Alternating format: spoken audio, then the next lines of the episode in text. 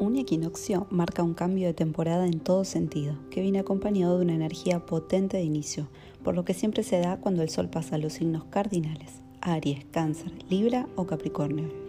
En este caso toca el eje Aries-Libra, el yo y el nos, por lo que se abre un tiempo de trabajar en equilibrio y balances. Es importante tener en cuenta que todas las relaciones uno a uno estarán en la lupa, no únicamente relaciones de pareja. Esto también se ve reflejado en el día a día, donde empezaremos a compartir las mismas horas de luz y oscuridad. El equinoccio también se da con el punto límite de retrogradación de Mercurio. Si hasta acá con Libra comprendimos cuáles son las situaciones que queremos mejorar en relaciones, ahora que hará una revisión por Virgo podremos hacer foco en cuáles son aquellas dinámicas de pensamiento y comportamiento a modificar que conforman el macro de nuestra vida.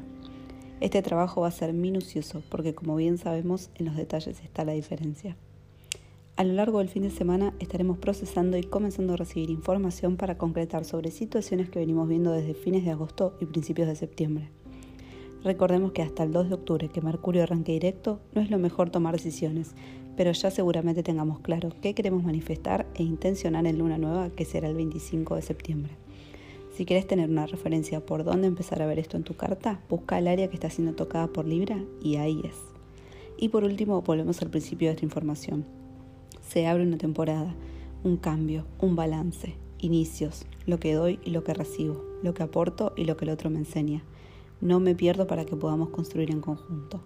Todo lo que está sucediendo ahora es una puerta que abre la temporada de eclipses de fin de año y lo que trabajaremos en profundidad cuando en 2023 los nodos pasen a Aries Libra.